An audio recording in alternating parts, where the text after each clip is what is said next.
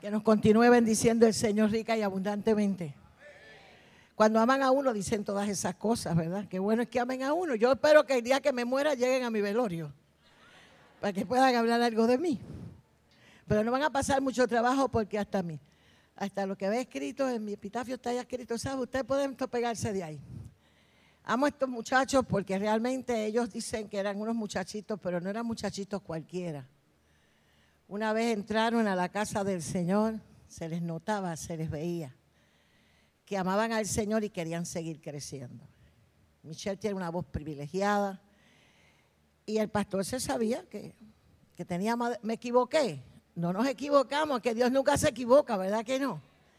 Así que no tenga temor, no predico largo, para no ser más vieja no hago mucha historia, porque los viejos siempre estamos haciendo historia, siempre estamos hablando del pasado, pero soy moderna. A veces llego a la funeraria solo con mi celular para dar el culto funeral. Pastor, ya no llevo la Biblia. Pero no es porque no le tengo tiempo, es que la gente me ve con la Biblia, da terror. Ahora da terror que usted ande con este libro. ¿Usted sabía esto?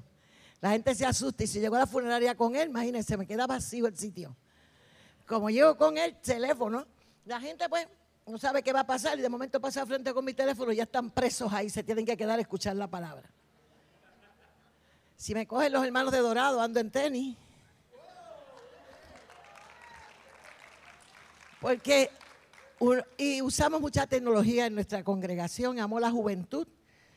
Trabajé con jóvenes muchos años y sigo trabajando con ellos. Me siento cómoda entre los jóvenes, no me siento incómoda, me siento feliz. Porque yo por dentro solo tengo 25 años y mi cuerpo glorificado me lo van a dar de 25 años. ¿De cuánto usted quiere que su cuerpo glorificado? Yo lo pedí de 25 es la edad perfecta, donde mejor uno desarrolla. Hoy vi al nene que se quedó sentadito en la isla. ¿Cómo le motivó el libro, la silla y la mesa? Cuando le hablaron de escuela, que se sentó. Y está todo decorado como en la escuela dominical. Quiero que sepa que la palabra que predico la aprendí en la escuela dominical. Todo lo que hay en mi mente y en mi corazón de esta bendita palabra de Dios. No hay nada más importante que la palabra de Dios. Usted quiere ser victorioso como cristiano, lea la Biblia.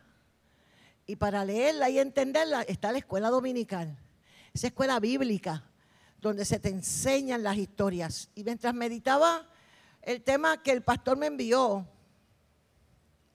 yo pensaba, Señor, nada en la Biblia está escrito para motivar.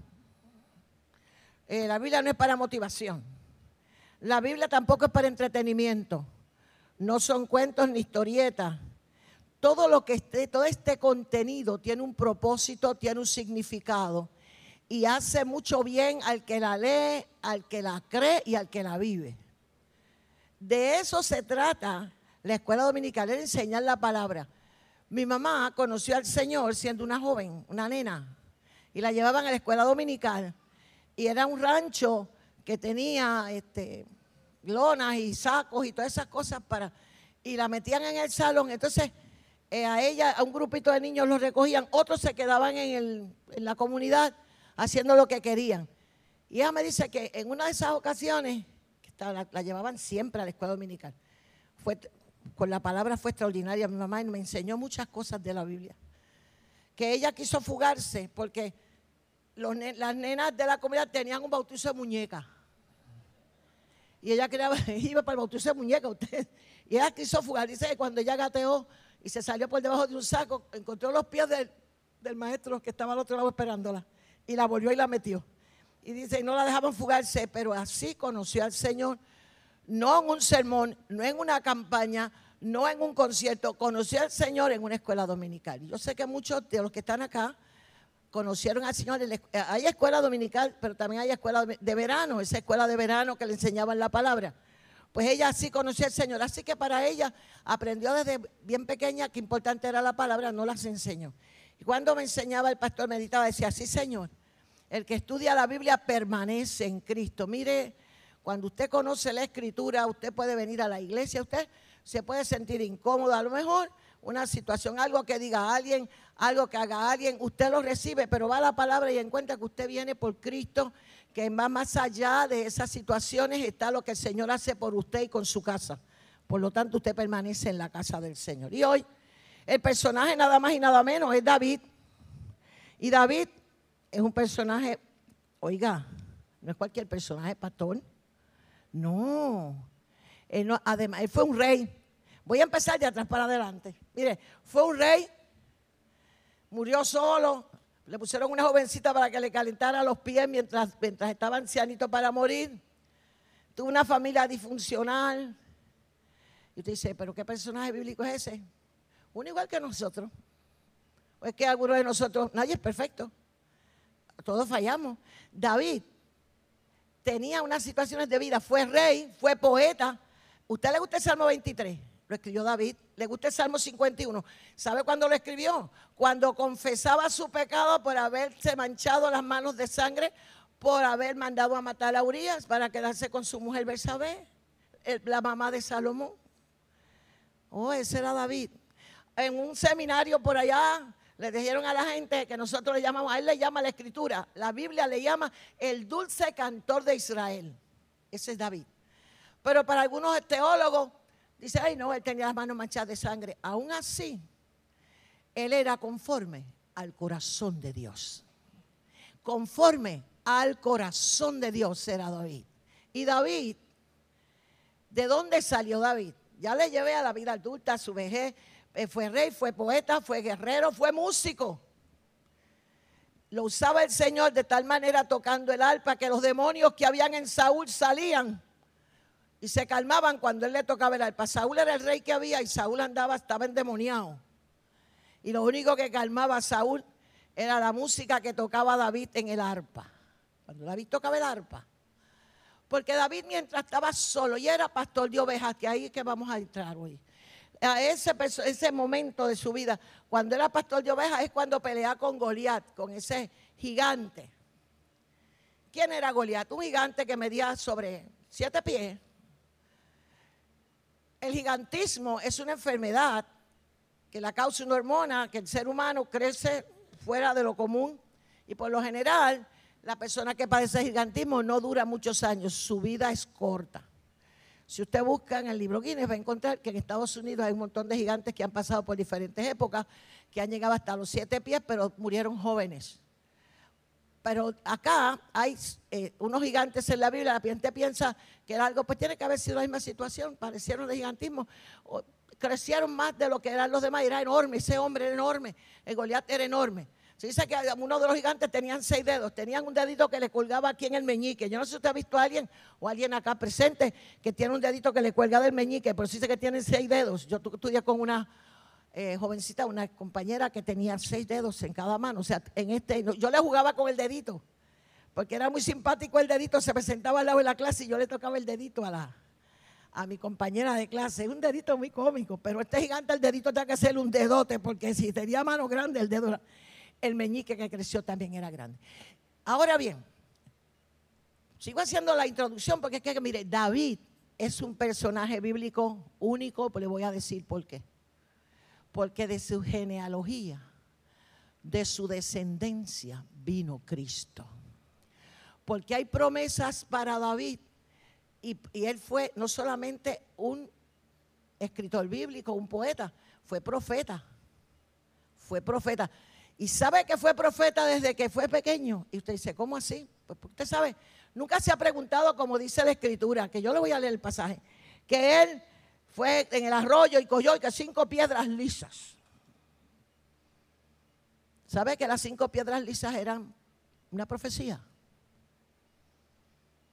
Porque él venció un gigante, pero quedaron cuatro más. Y si usted lee el libro de Samuel, va a descubrir que los cuatro gigantes fueron vencidos por el pueblo de Israel, los otros cuatro, los cinco. Así que el bolsito con las cinco piedras lisas era un momento profético que él estaba mostrándole al pueblo de Israel. Ahora, ¿qué les parece?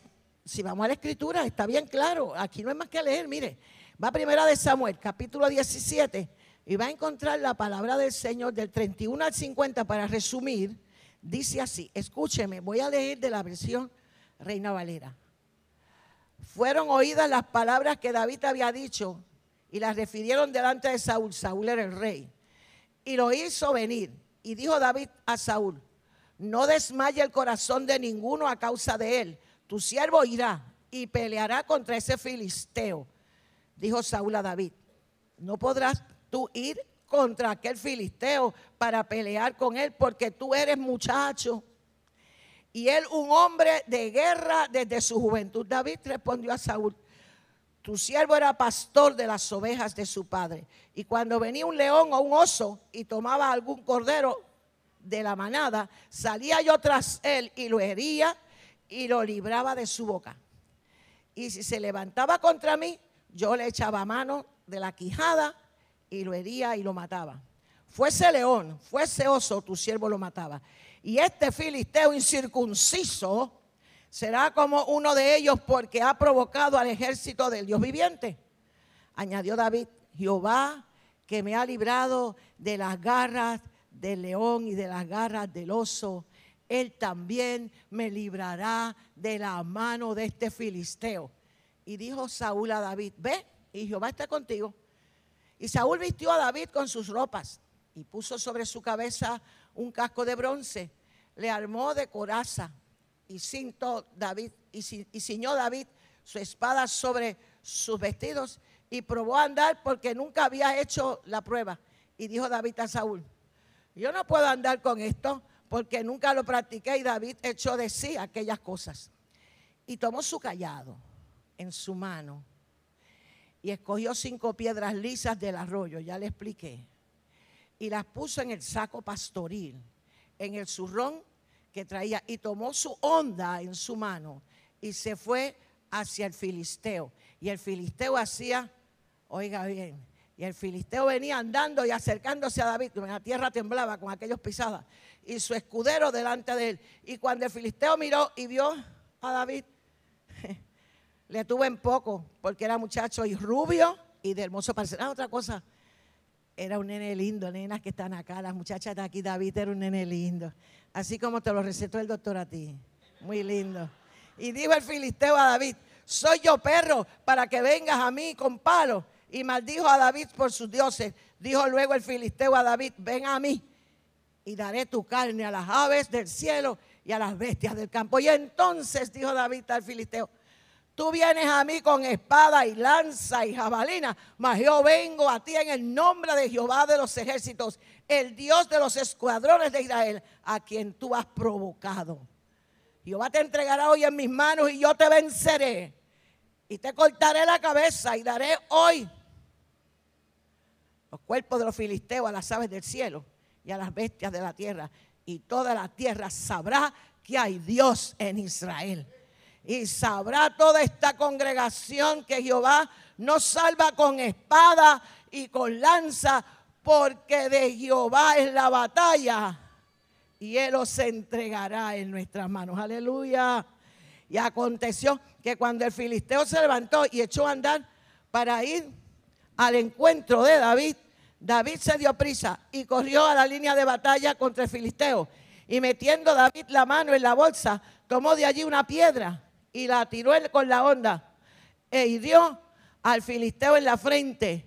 Y la piedra quedó clavada en la frente y cayó sobre su rostro en tierra. Así venció David al filisteo con onda y piedra e hirió al filisteo y lo mató sin tener David espada en su mano. Agitó. Usted sabe que es una, Yo quería traer una onda, pero no la conseguí. Mire, es, vamos, en, mi, barrio los muchachos la hacían, cortaban, la, cortaban un, hule, una goma, cortaban una X, así, una Y, en una Y, ponían dos extremos y les tiran. Y cuando tú la echan hacia atrás y les tiran y la sueltan, sale a velocidad. Pero la de David no era así. Usted sabe que los pastores tenían herramientas para trabajar.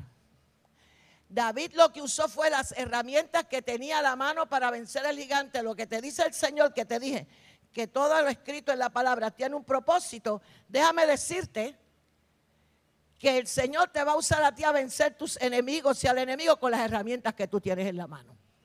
Y una de las herramientas que te tienes que echar en la mano es conocer la palabra de Dios. Él no tenía alma. Él no, mire, La armadura del rey le quedó grande. Usted se imagina a David con todo eso que le... Pobre David, ya se iba de boca porque era flaquito. Mira, era tan inhillito que cuando lo llamaron para ungirlo como rey, el mismo papá lo menospreció. ¿Sabe que una de las cosas que pasó en David fue que fue despreciado, desechado, menospreciado? David, David no era lo mejor para ni para su familia. Su familia lo tenía en una esquina cuidando ovejas. Cuando él vino donde Samuel para que lo ungieran como rey, él lo que olía era oveja. Usted se imagina qué olorcito trajo David. Y entonces el mismo Samuel lo miró y le dice, este es el que queda. Yo imagino la decepción de Samuel. Este es el que queda. Pero él le dijo, ¿sabe lo que le dijo Dios a Samuel? Tú miras la apariencia, pero yo miro el corazón. Y David era conforme al corazón de Dios. Dios lo que no ve no es tu, no es tu fuera, lo que ve es tu corazón. Así que él lo que usó para vencer al gigante eran las herramientas. Te voy a decir todas las herramientas que tenía un pastor de ovejas. El pastor de ovejas tenía su vestimenta, que no era nada más que una túnica y un cinto de cuero. Tenía una, una bolsa donde cargaba, era la lonchera, donde él llevaba el almuerzo. ¿Cuántos aquí tienen lonchera y llevan almuerzo a su trabajo? Ah, ¿verdad? Pues también David llevaba el suyo. Llevaba queso, dátiles, todas esas cosas que se comen en Israel que son deliciosas. ¿Sabes qué? Yo amo Israel. Yo he ido cuatro veces a Israel. Y si no me muero todavía, creo que voy a ir una quinta vez, porque me fascina caminar por allí conocer Israel. Y ver lo hermoso, esa tierra que el Señor escogió. En esa tierra hay unos, unos productos ricos, bien orgánicos, para los que tienen dietas orgánicas, bien orgánicos. Así que él llevaba ahí en esa mira loncherita, pero esta vez la loncherita no llevaba ni pan, ni queso, ni dátiles. ¿Sabe que echó cinco piedras? ¿Dónde las llevó? no tenía otra, otra bolsa para cargar, su propio saco. Luego dice que también tenía una vara. Oye, esa vara no es una varita de la que yo usaba para darle a beba. Yo desgajaba, miren, yo tenía un, un arbusto, desgajaba así, cogía beba y a los por las piernas, con las varas. Pero no era una vara de esa. Era, la vara era otra cosa que, ¿usted sabe lo que es una macana? Pues esa macana en el final tenía algo circular y eso estaba lleno de clavos. Con eso era que él peleó con el oso y peleaba con, y te dice, ¿cómo David, bendito sea tan hijito? Podía, porque tenía un arma en la mano. Ese tipo de macana, esa era la vara que le servía para protección de su rebaño. También tenía el cetro. Era una vara más corta, era un, que símbolo de autoridad, que la tenía para manejar. De ahí sacan los reyes los cetros como guías y pastores de su pueblo. Los reyes tienen un cetro, pero sale de, de las herramientas de los pastores, porque se supone que un rey, un gobernante, pastoree, cuide a sus semejantes. Además tenía el callado, que es el que siempre lo ponemos, que es la, es bien larga con la forma curva. ¿Usted sabe para qué era esa? Esa tiene el pastor, tiene que tener una y yo tengo que tener otra. Cuando ustedes se nos van, se nos van descarriando y se nos van al hoyo, nosotros como pastores no podemos, mire, echarle más tierra encima, tenemos que irlos a sacar. Y a veces la mano no nos da, no, no podemos llegar con nuestro propio esfuerzo, necesitamos usar ese callado, esa curvita para darlo por las perdona la expresión, por las patitas y traerlos para la casa del Señor. Por las patitas, David, se le iban por los barrancos, se les arrancaban las ovejas y con ese palo largo lo extendía, la lava y traía la oveja hasta arriba. Pero también tenía, además, una onda. Oiga, ¿y usted sabe para qué era la onda? Con ella lanzaba, le tiraba a los que venían a robarse las ovejas o a los depredadores que venían a comerse. Con eso él tiraba la onda y salvaba la oveja. Pero también cuando una oveja se iba de distante, se separaba del rebaño y David la veía a distancia sabiendo que le esperaba perderse. Agitaba la onda, tiraba la piedra y la piedra caía o cerca o después de la oveja y la oveja se daba cuenta.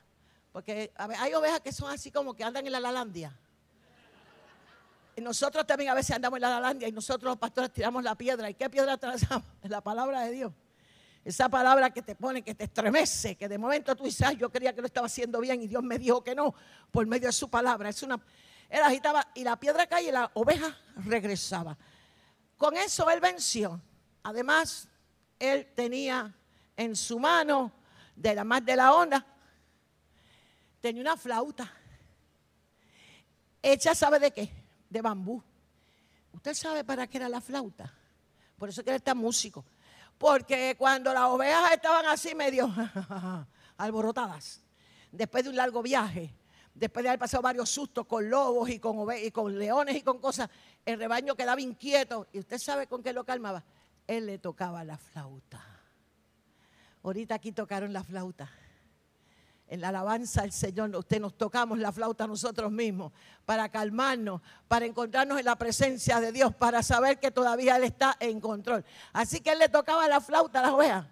Mire todas las herramientas que tenía. Pero Él ni le tocó la flauta al gigante, ni lo aló tampoco con el callado. Él usó la onda, porque era lo que en el momento ameritaba para defender al pueblo de Israel.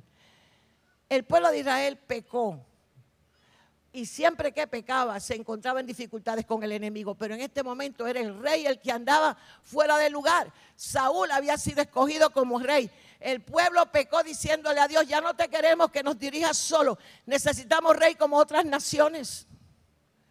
Pues ¿sabe qué? Dios le dijo a Samuel, Samuel se molestó cuando le dijeron eso y Samuel se enojó y fue y le dijo al Señor lo que estaba pasando, pero usted sabe lo que pasó realmente, que Samuel Dios le dijo a Samuel, ¿por qué te enojas si no te han desechado a ti, sino a mí? Cuando usted desecha a Dios y le da el primer lugar a, usted mismo, a otra persona, al esposo, a los hijos, al trabajo, usted corre riesgo de caminar solo y de andar en dificultades. Y eso le pasó a Saúl. Empezó a fallar hasta que las malicias lo poseyeron al extremo que les cuento que este muchachito llamado David tocaba arpa también y cantaba, por eso era poeta y escribió los salmos, y consolaba y ayudaba al rey para que tuviera momentos de sosiego, porque él estaba desechado. ¿Sabe? Que el Señor lo desechó, lo acabo de leer, lo desechó. Así que si nosotros queremos en esta hora entender por qué la historia de David está y quién fue David, a grandes rasgos le he contado ciertas cosas de la vida de David, pero si usted quiere saber realmente quién es David, yo te voy a llevar por la Biblia. Sígueme, sígueme, porque no te lo puedo decir de otra manera. Si vas conmigo a Primera de Reyes, capítulo 16, versículo 12. Voy por la palabra. Eh, Primera Samuel 16, versículo 12. Envió pues por él y le hizo entrar y era rubio, hermoso, de ojos y de buen parecer. Entonces Jehová dijo, levántate y úngelo porque este es. Ahí fue cuando fue escogido como rey. Aunque olía oveja, dice la palabra que tenía un hermoso parecer. Aunque era flaquito y no tenía nada que hacer, mucho que aparentaba que no podía hacer gran cosa, pero no se trata de usted ni de mí, que es que cuando el Señor llama, cuando el Señor invita, cuando usted se mueve en la dirección del Espíritu Santo, deje de pensar que es usted el que lo hace. Es el Señor quien obra en usted para que usted haga lo que el Señor le llama a hacer. Y si el Señor está ahí, hay victoria y usted lo logra. Aleluya. Además, en 1 Samuel 17, 34 y 36, te dice algo más de David. Y David respondió a Saúl, tu siervo era pastor de ovejas de su padre, era pastor de ovejas. Y además de eso, defendía al rebaño. Él le dice, ¿cómo si yo podía defender un rebaño, no voy a defender a mi pueblo? Recuerda que el, ejército de Israel estaba muerto del miedo, temblaban. Eh, allá llegaba, él decía, vengan contra mí. Y aquellos soldados se derretían de miedo. Y el muchachito le dice, ¿pero qué les pasa? ¿Cómo es que ustedes tienen miedo a él si ustedes son de los escuadrones del Rey de Dios Todopoderoso? ¿Cómo preguntarle nosotros al pueblo de Dios, pueblo de Dios? Estamos en tiempos muy difíciles. Se nos levanta el enemigo por donde quiera. Los goliates están por donde quiera. Están rugiendo. Por eso la película que el pastor nos recomienda en esta mañana. Porque el enemigo está rugiendo. Le queda poco tiempo. Cristo viene ya. Él está a las puertas. La venida del Señor se aproxima aceleradamente y la gente no se da cuenta. Pero el, enemigo ruge porque le queda poco, le queda poco y como le queda poco está haciendo de la suya. Cada vez el pecado es más feo, la, la violencia es que usted no puede imaginar que alguien pueda hacer algo tan atroz, tan feo. pero Él está tirando sus últimas cartas para acabar con las almas, porque el infierno no fue hecho para los hombres ni las mujeres que Dios creó, fue hecho para Satanás y sus secuaces, pero como no se quiere ir solo, anda buscando que los hombres le den la espalda a Dios para llevárselos. Así que los Goliat que rugen, hay muchos Goliat rugiendo en esta hora en el mundo que nos ha tocado vivir. Y ruge a través de las redes sociales, y ruge a través de los grupos que se levantan. Y cada vez que se levanta, ruge contra Dios, contra lo bueno, contra lo noble y contra lo limpio. ¿Por qué? Porque a Satanás no le agradan esas cosas. Pero cuando se levantan los David, cuando se levanta el pueblo de Dios, cuando se levanta la iglesia de Jesucristo y agita la onda, y no fue el brazo de David, sino el poder de Dios. Agita la onda en el nombre de Jesús. Sácalo de tu entorno. Él lo sacó de su entorno, lo sacó de la vida de aquella pueblo. Y dice 2 Samuel 5:7. Vaya conmigo a 2 Samuel 5:7. La palabra es clara. Dios es bueno y misericordioso. Y usted a veces, a veces nos encontramos, ¿dónde voy a buscar ayuda? ¿Quién me dirá? Usted sabe que todo lo que yo sé de mi vida lo sé por la escritura. No hay que ir donde adivino ni donde profeta. Usted quiere saber cuál va a ser su día a día cuál va a ser su vida, métase aquí, en esta escritura. Aquí está todo relacionado a usted y a mí. Es la carta de amor de Dios. No es el libro para que el pastor predique, para que yo predique, para que el maestro de escuela bíblica lo enseñe. Esta es la carta de amor, son las instrucciones. No sé, pero nosotros los puertorriqueños allá en, el 10 por 35, allá en el 100 por 35, allá en la isla, ¿verdad? Compramos mucho de Amazon. Y nos llegan, compramos este, mesas y entonces, ¿me entiendes? Armar, lo armamos y lo armamos. Y después decimos, mira, nos mandaron tornillos de más. Para darnos cuenta que no eran de más, que no los pusimos donde iban porque no leímos las instrucciones. Entonces, cuando nos sobran los tornillos o cuando la mesa nos queda chueca, tú miras, Vamos entonces a buscar las instrucciones. Entonces tenemos que desarmar y volver a armar con instrucciones. Ah, ¿no le parece que a veces hacemos eso con nuestra vida espiritual? Tratamos de caminar solitos, más o menos como yo creo, como yo pienso, como yo me enseñaron en casa, pero a veces descubrimos que esas cosas no hacen lo que hace la palabra de Dios, que es certera y segura y viene de Dios. Y si viene de Dios es buena. Y si Dios interviene, usted tiene victoria. Segunda de Samuel capítulo 5 versículo 7. Oiga bien qué dice.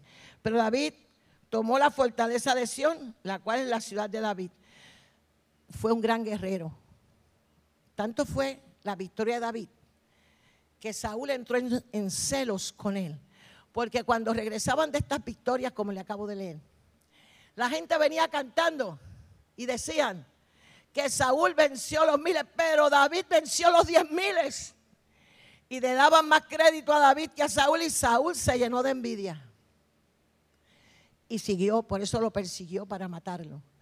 Tenía envidia de David. No tenga pena, hermano y hermana, cuando usted desarrolla, se levanta y surge en un ministerio o en su trabajo o en su familia y lo que hace le sale bien, puede que haya gente que la coja con usted. Puede que haya gente que a usted no le guste, que le señale, que le critique, pero esas cosas no afectaron a David. ¿Sabe una cosa? David era conforme al corazón de Dios. ¿Y usted sabe lo que eso significa? Que vivía cumpliendo la palabra, que vivía amando a Dios, que no se separaba de lo que Dios le quería decir. Con todo eso, yo sus resbalones. Resbaló muchas veces, pero se levantaba. ¿Usted sabe cuándo él escribió el Salmo 51? Después que se mancha las manos de sangre con Urias. Después que tiene el hijo con Besabé, cuando el hijo se muere y ya no hay oportunidad, él escribe Salmo 51. ¿Sabe usted lo que dice el Salmo 51? Usted, usted no lo lee, yo lo leo mucho. A mí me gusta el Salmo 51 porque es una confesión ya escrita. Y como el Salmo 51, en esa batalla que él hizo, él sabía que el enemigo, era, allí era el enemigo era el gigante, pero él también tenía enemigos en su mente y en su corazón. El enemigo afectaba su mente y afectaba su corazón. Y en el Salmo 51, usted sabe lo que él dice, ¿verdad? Él le pide perdón a Dios. Ten piedad de mí, oh Dios, conforme a tu misericordia, conforme a la multitud de tus piedades, borra mis rebeliones. Lávame más y más de mi maldad y límpiame de mi pecado. Contra ti, contra ti he pecado y he hecho lo malo delante de los ojos de Jehová. Ese salmo de confesión lo escribió después de su pecado, porque el pecado nos va a acechar y puede que nos haga caer. Pero usted sabe cuándo usted se liberta de él, cuando lo confiesa. Si confesamos nuestros pecados y vamos al Padre, somos perdonados. No tenemos que salir corriendo de la iglesia, no tenemos que huir de nadie, no tenemos que quedarnos en un rincón pensando que estamos destruidos y que todo acabó. El Señor dice que si abunda el pecado, sobreabunda la gracia. Aleluya. Y si sobreabunda la gracia cuando pecamos, lo que tenemos es que confesar que lo hemos hecho mal y aceptar que lo hemos hecho mal, como hizo David. David fue un hombre muy privilegiado. Porque cuando Dios lo llamó, no lo llamó porque era cualquier hombre. Cuando Dios te llamó a ti y te ha escogido a ti y te ha traído a su, rey, a su reinado, a su casa, a su pueblo, tú no eres cualquiera. Tú no eres cualquiera. Si Dios te vio, te llamó, te dio la oportunidad y eres salvo y tu nombre está inscrito en el libro de la vida, tú eres un hijo y una hija del Todopoderoso Dios. Pero Dios vio tu corazón y vio el corazón de él. Y por eso dice eh, eh, 1 Samuel 13, 14, mas ahora tu reino no será duradero, le dijo a Saúl. Jehová se ha buscado un varón conforme a su corazón, el cual Jehová ha designado para que sea príncipe sobre su pueblo, por cuanto tú has guardado lo que Jehová, tú no has guardado lo que Jehová te mandó. Saúl falló y levantaron a Samuel. Ah, otra cosa que me enseña esta historia es que cuando yo voluntariamente dejo lo que Dios me da y no quiero seguir con él, otro va a tomar mi lugar. Y hay un viejo himno que dice, no dejes que otro tome tu corona que Cristo ha preparado para ti. Si has tenido llamado, si el Señor te ha colocado en esta congregación, si vienes, si sirves, si tienes ministerio, mantente fiel, mantente firme, porque el Señor te dará tu corona. Pero si dejas el lugar y escapas y te vas de lejos y sencillamente piensas que eso no es para ti, que otro, pues que lo haga otro, ya yo me cansé, ya yo, ya yo hice lo que iba a hacer, déjame decirte que te puede pasar como a Saúl. Saúl menospreció la dirección del Padre y se fue a hacer lo que él quiso y como él quiso, él perdió la corona, perdió el reino, lo perdió todo y lo, lo ocupó David. Como les dije, David es parte de la genealogía de Cristo con David, el Señor inició algo muy grande y especial con su pueblo de Israel. Con David, el Señor marcó el camino de lo que sería el plan de salvación para todos nosotros. Porque Cristo vino a buscar y a salvar lo que se había perdido. Voy cerrando en esta hora. Te digo que la historia bíblica, cuando me la hacían en la iglesia, me hablaban que David era un muchachito que peleó con Goliat. Goliat era un gigante, era malo, tiró la onda, lo venció, pero además de esa historia, el Señor quería que tú sepas y que yo sepa que así como bendijo a David, te bendice a ti. Que así como le dio victoria a David, te la puede dar a ti. Que así como nosotros como pueblo cristiano nos unimos para defender los principios y valores cristianos y, y podemos tener la misma victoria que tuvo David. Y dice Primera de Reyes capítulo 15, versículo 5 ¿Qué es lo que dice esa palabra del Señor? Este profeta, que fue profeta, que fue poeta, que fue guerrero, que salió de dónde? Él no salió de una familia noble. Él no salió de un espacio privilegiado. Él salió de cuidar ovejas. Pero Dios no miró su tarea como algo que podía poner para un lado. Dice así la palabra del Señor. Por cuanto David había hecho, oiga bien, iglesia, por cuanto había, había hecho lo recto ante los ojos de Jehová y de ninguna cosa que le mandase se había apartado en todos los días de su vida, salvo en lo tocante a Urias el Eteo. Le dije que se manchó las manos con Urias el Eteo, pero él hizo siempre lo correcto. La historia nos enseña que si nos mantenemos fieles, Dios es fiel con el que Él es fiel. La historia nos enseña que no importa cuán difícil sea, lo que estamos enfrentando, cuán malo sea el que se viene con nosotros, cuán poderoso sea el que se levante contra ti. Si Jehová es con nosotros, ¿quién contra nosotros? Aleluya. y la victoria en Cristo Jesús. Cristo vino a buscar y a salvar lo que se había perdido. Si Cristo enfrentó al enemigo mayor, que era el pecado, por ti y por mí y venció en la cruz del Calvario y murió y resucitó y se levantó de entre los muertos y está sentado a la diestra del Padre intercediendo por ti y por mí. Tu guerra y tu batalla no la libras solo ni sola, sino que el Señor pelea por nosotros nuestras guerras y nuestras batallas, porque así lo prometió. Él intercede por ti y por mí. La historia de David y Goliat nos muestra que podemos nosotros ser minoría pero en Cristo somos una minoría poderosa. Poderosa, poderosa, poderosa y victoriosa. Te dice el Señor en esta mañana, suelta el temor. David no tenía miedo, por eso enfrentó con valor. Saúl tenía miedo y se quedó escondido. Los que no tenemos miedo vamos de frente sabiendo que frente a mí va el que tiene el poder, que frente a mí tiene el que sabe todas las estrategias, que frente a mí va el que conoce el corazón, que frente a mí sabe lo que hay en el alma, que frente a mí va mi creador, que frente a mí está el que me prometió que me daría salvación y victoria. ¿Cuántos Goliath hay en tu vida? Yo no sé.